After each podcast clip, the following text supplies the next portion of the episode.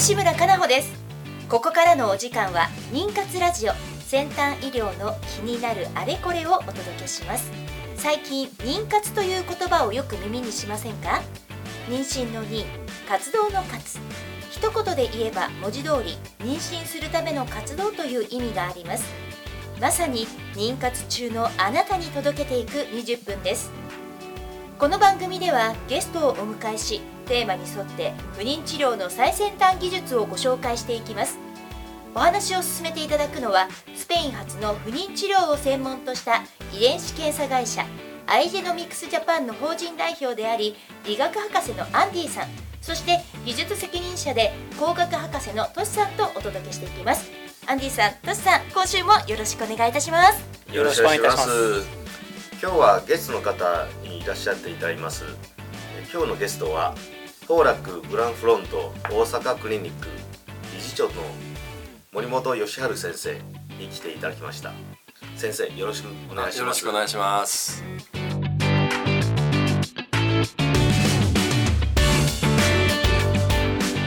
この番組は不妊治療に関わる遺伝子検査の専門家アイジェノミクスジャパンの提供でお送りします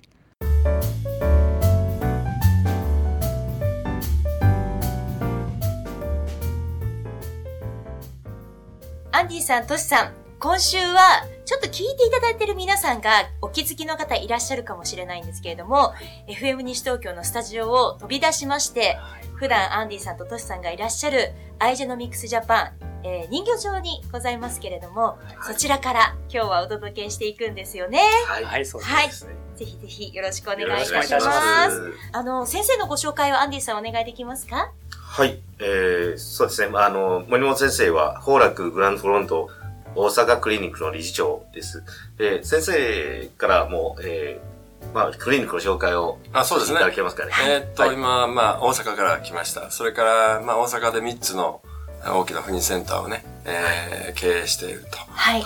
年間1万人の方が体外受精を受けておりまして、患者さんは非常に広いとこから来るんですね。一番遠い人はモスクワとか、中国、モンゴルなども来られます。で、えーまあ、今まで治療した患者さんが200万人、非常に大きな、あの、センターからをやっております。すごいですね。森本先生と一緒にこの番組お届けしていきたいと思います。さて、あの、今週のテーマでございますが、アンティさん、トシさん、どんなテーマで先生とご一緒お話ししていきましょうか？そう、今日はですね、あの、ミトコンドリアに関して、この卵子の初期の段階から、ちょっと簡単にお話を伺いたいなと思ってですね、あの、先生の方をお呼びしました。はい。あの、ミトコンドリアと不妊治療も前回、私とトシと二人で、うん、えー、少しは簡単に説明したんですけども、今日は先生からお話をいただきたいと思います。すね、あの、ミトコンドリアって結局あの、すべての細胞の中にあってね、ミトコンドリアがもし、その、えー、不健康になってくると、はい、老化が起こったり、あるいは妊娠しないとかね、流産するとかね、はい、えー、酸化ではそうですし、いろんな病気にもなりますよね。はい、だから非常にまあ必須の小期間と言いますけど、そういうものなんですよね。エネルギーをも作るという一番元になっている小期間のことを言いますね。そうですね。で、あの、ミトコンドリアに関してちょっと質問があるんですけど、先生、あの、卵子の老化っていうのは、ミトトン、ミトコンドリアと関係はあるそうですね。あの、非常に大きく関係してるんですよね。だから今、あの、まあ、あの、リスナーの方もそうなんですけども、はい、非常に年のいった方が多い。まあ、40歳以上でね、えー、えー、遅く結婚して、うん、そしてやっとまあ病院に来られるという方が多いので、はい、そういう方の卵子がですね、えー、ミトコンドリアが不健康になってしまって、うん、で、そのために妊娠しないんですよ。ね。うん、だからなんとかそのミトコンドリアを活性化して、はい、若返りを図ろうっていうのが我々がやってる研究なんです。はい。はい。こう、そもそも卵子って、やっぱり、こう、ミトコンドリアが、まあ、卵子を育ててるって言ってもいいんでしょうか？そうですね。まあ、あの、もともとですね、あの、卵子っていうのは、あの、卵巣の中に卵子の元みたいな細胞がありまして、はい。それが、まあ、順々に卵子になってくるんですけど、その中でミトコンドリアがないとですね、うん、卵子が大きくならない。それからその次大きくなったら今度は精子と一緒に出会って受精をするんですね。はい、それができない。うん、今度できたらですね、えー、その後は今度分割をしていって、えー、最終的には着床するんですが、はい、あその分割ができない、着床もできないといろんなことに関係をしておりますので、うん、まあ、このミトコンドリアなしではね、妊娠ということは起こらないんですね。はい。先生、一つ質問なんですけれども、卵子はこう、いつ卵巣内に出来上がるんでしょうか、はい、今、の、二つの説というかルートがあって、はい、一つはその幹細胞があって、その幹細胞から卵子ができてくるんだ。これ新しい説なんですね。でそれまでは、あある程度その胎児の時に100万個ぐらいの卵子があって、はい、それを順次に使っていくんだっていうのが定説だったんですけど、今ちょっとその2つの説に分かれていてですね、はいあの、本当のところは、まだよくは分かっていないのが、まあ、正直なところですね。難しいですね。はい。その大事な卵子を作るられる、まあ、作る上でですね、この卵子成熟っていうのが、やはり一つのキーとなってて、はい、なってると思うんですね。で、そことのこのミトコンドリアの関係っていうのをもう少しちょっとお聞きしたいなと、そうですね。あの、ミトコンドリアってすごい働き者なんですね。はい。細胞の中で一生懸命働きよるんですけど、うんあの、核の周りでね、あの、働いたと思ったらですね、はい、細胞の、あの、端の方に行って働いたりしてですね、で、また帰ってくるみたいなね、非常にあの、ハードワーカーなんですが、はい、あの、ミトコンドリアに力がないとね、その移動もできないし、で、そういうふうにその、卵が成熟していく過程ですね。非常にまあドラマティックな動きをするんですね。もともと大きな核があって、それがこう、角膜が破れて、はい、で、また融合するようなことも起こるので、その間のエネルギーってすごいいるんですよね。このエネルギーは ATP と言います。ATP? はい。これをもう作っていかないとですね、えー、妊娠できないっていう方があって、最近あの非常に、その、難治性の不妊症って言いますか、何回も体外受精やってもできない方あるんですけど、うん、その中のほとんどの方がミトコンドリアの異常なんですよね。うんうん今ね、お話しされてるそのミトコンドリアがとってもこう大切な役割を果たしているっていうお話だと思うんですけれども、こう疲れちゃってたり、元気がないミトコンドリアっていうのも存在してるんです。そういうことですね。えー、あのミトコンドリアっていうのは自分で自分の品質を管理してるというか、はい、あの悪いミトコンドリアが出てきたらね、でそれを直してもう一回使うとかね。あるいはもうとことんダメな場合は、もうあの、鈍食細胞となってですね、はい、そのミトコンドリアを食べてしまう、自分で自分を食べるんですけど、あの、そういうふうにしてですね、悪いミトコンドリアを減らそう減らそうとするんです。で、活性酸素というものがありまして、はい、まあ、人間は呼吸してるんですけど、その呼吸している中から出てくるのが、その酸素の良くない酸素があるんですね。はい、で、それがミトコンドリアをいじめるんですね。だからできるだけその活性酸素を減らすことによってミトコンドリアは元気になる。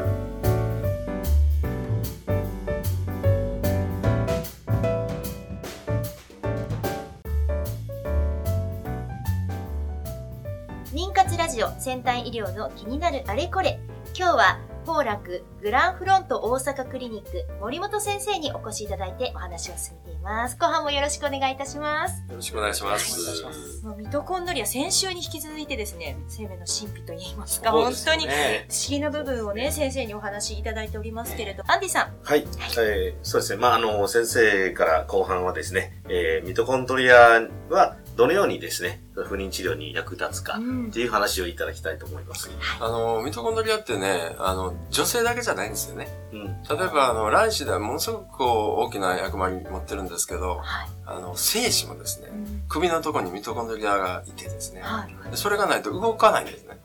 そしたら動かないとですね、卵に入れないでしょ。はい、そうすると妊娠しないってことがあるので、まあ男女ともにね、このミトコンドリアを元気にするということが、妊娠に大いにつながる。はい、で、まあそういうこう元気にする方法もいろいろあるんですよね。はい、例えば、あの、いろんなサプリメントを飲むとか、運動するとか、うん、あまたこれは別の機会に話しますけど。も、はい、それともう一つは、あいいミトコンドリアをね、あの、卵子の中にですね、ね。え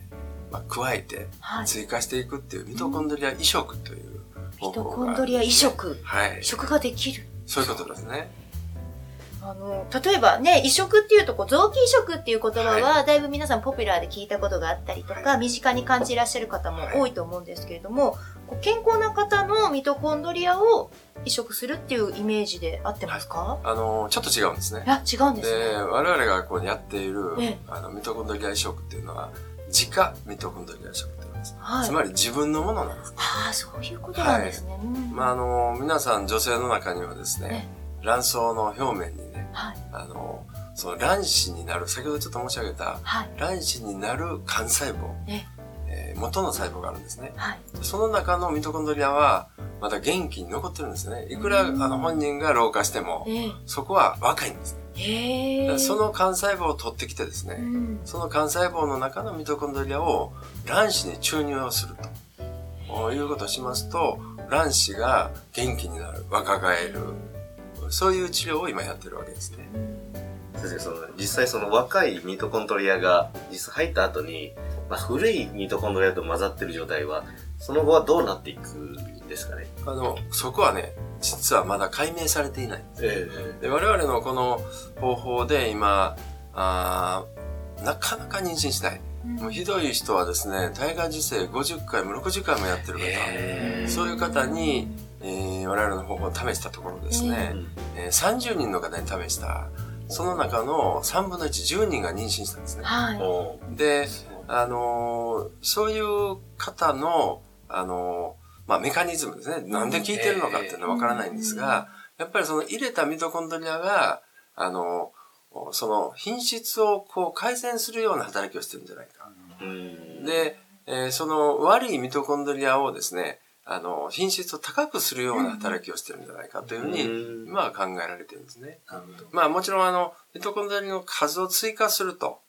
そういうことによる効果もあるとは思うんですけども、はいはい、まあそっちではなくて、むしろ、あの、全体のミトコンドリア質が上がってくる。その刺激によってですね。質を上げるっていう。そういうことですね。そうですね。ミトコンドリアというのは、あの、分割したり、ひっついたり、はい、えー、もう本当に目ま目まぐるしいんですね。1時間に5、6回やってるんです、それを。だから、あの、どんどん増えていきますし、どんどん減っていきますし、だからいいものが入ってくると、それに倣ってですね、あの、いいミトコンドリアが増えてくるということがあるんじゃないかと思うので、あの、非常にまあ、その、そういう患者さんはですね、あの、もう長く苦労して、はい、もう10年も、大会生やってるとかね、一、ね、回も妊娠したことないというような方多いですからね、非常にあの、そういう意味では素晴らしい技術だと思うんですよね。そうですね。ミトコンドリの話で、ちょっと思い出したんですけども、はい、数が減ったり増えたり、あと、融合したりするんですよね。そういったこう、流動的、そのさっきあった卵子の成熟の過程でその周りにいる、いたり、核の周りにいたり、卵子って大きいんですよ。はい、大体、その細胞の10倍の大きさがあるわけですよ。その中で、小さな小さなミトコンドリアがすごく動くって、まあ、それだけでもすごいエネルギーを使っているのに関わらず、卵子を成熟させて、また発生させていく。これすごいことだと思いますね。あの、要するに1個の細胞が60兆の細胞なわけです。うん、人間の体っていうのは60兆あるんですね。はい。それだけのエネルギーを持っている。それ全部ミトコンドリアによって起こるからね。すごいです。それはやっぱりすごいもんだと思いますね。先生今あのミトコンドリア移植のお話ありましたが、はい、実際にまあ先生のクリニックでもそうだと思うんですけれどもプロセスとしてはあのどういうふうに受けるのかもしくは時間に関しても教えていただきたいんですけどどのくらいの時間がかかるのか、まずあの我々の病院に来ていただいて大体紹介されることが多いんですけどね、まああの元のクリニックでもう10回も20回もやってるけど赤ちゃんができないということでね、で来られたらまずはそのしっかりと話を聞いていただく、はいインフォームドコンセント言いますけどね。まあ、ご夫婦に、えー、まあ、この成功率とかね、えー、それから危険性とか、まあ、あんまりないんですけど、そういうことも、あの、申し上げると。で、その次にやることは、卵巣の生検なんですね。これ、腹鏡というものを使って、えー、6×6×1 ミリ。つまり米粒ぐらいの、えー、かけらを3つ取るんですね。はい、卵巣から。でその卵巣から取ったものからですね、えー、幹細胞っていうものを取り出して、これはあの、その専門の技術者がいるんですけども、で、そこからミトコンドリアを取ると。で、そのミトコンドリアをどうするかと言いますと、えー、二つに分けます。一、はい、つは、そのまま使う部分。それからもう一つは、あの、凍結をして置いとくんですね。次にもう一回使えるんです。はい、で、最初の分を、今度は顕微授精っていうのがあります。はい、精子を卵子の中に注入をする方法。はい、その時に、えー、精子と一緒にミトコンドリアを卵の中に入れる。これが過程なんですよね。はい、で、まあ、あの、腹腔っていうので、えー、2泊ほど入院をせないかんということが一つあります。はい、だけど、まあ、非常にあの簡単な手術なので、非常にその大きなあの影響はないということですよね。その注入された卵はですね、注入してない卵と比べてどういうふうなこう発生の違い？はい。あの、びっくりするような発生をすることがありますね。まあ、例えばその、全く、まあ、廃盤法というのが最後にできるんですけど、はい、そこまでいかない方がもうほとんどなんですけどね。えー、もう私見たことないっていう方が、その廃盤法ができてみたいですね。もうピカピカの卵になるんですよ。えー、もう本当に本当に妊娠するんですよね。非常に面白い症例あったんですけど、その方は、癌でね、はい、抗がん剤を何回も6回ぐらいやってですね、そうすると卵がボロボロなるそうですよね、卵巣に影響。もう全然妊娠もしないし、卵も取れないです、ね、そういう方にやってみたところですね、えー、卵がもうピカピカになりました。で、妊娠されたんですね。はい、だから、逆に遡ってみると、その、抗がん剤の影響は、ミトコンドリアがダメになったんだ。逆に学問的には分かったということがあっまあ、あの、癌を克服して赤ちゃんができないって悲しいじゃないですか。はい。でもそういう方ができたので、そうですね。人に喜ばれた。また違があるんだ。はい、例がありますね。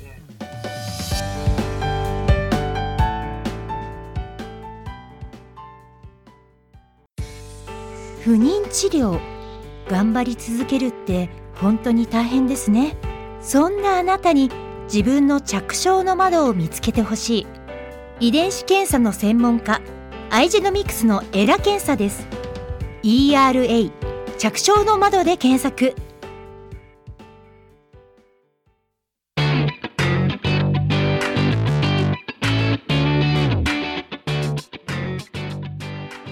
さてお時間となりました。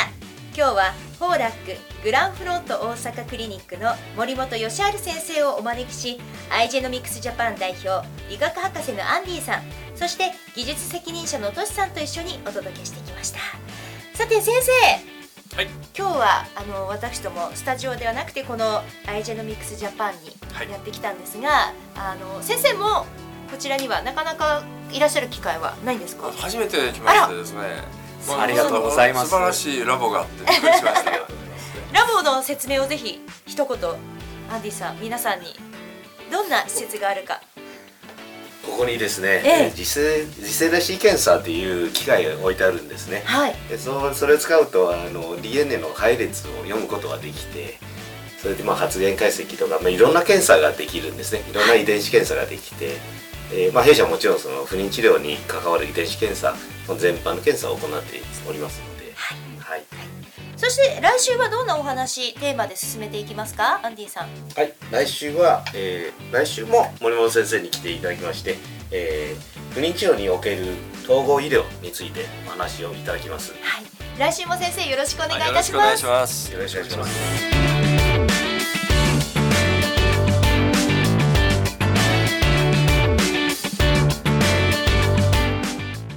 この番組は不妊治療に関わる遺伝子検査の専門家アイジェノミクスジャパンの提供でお送りしました。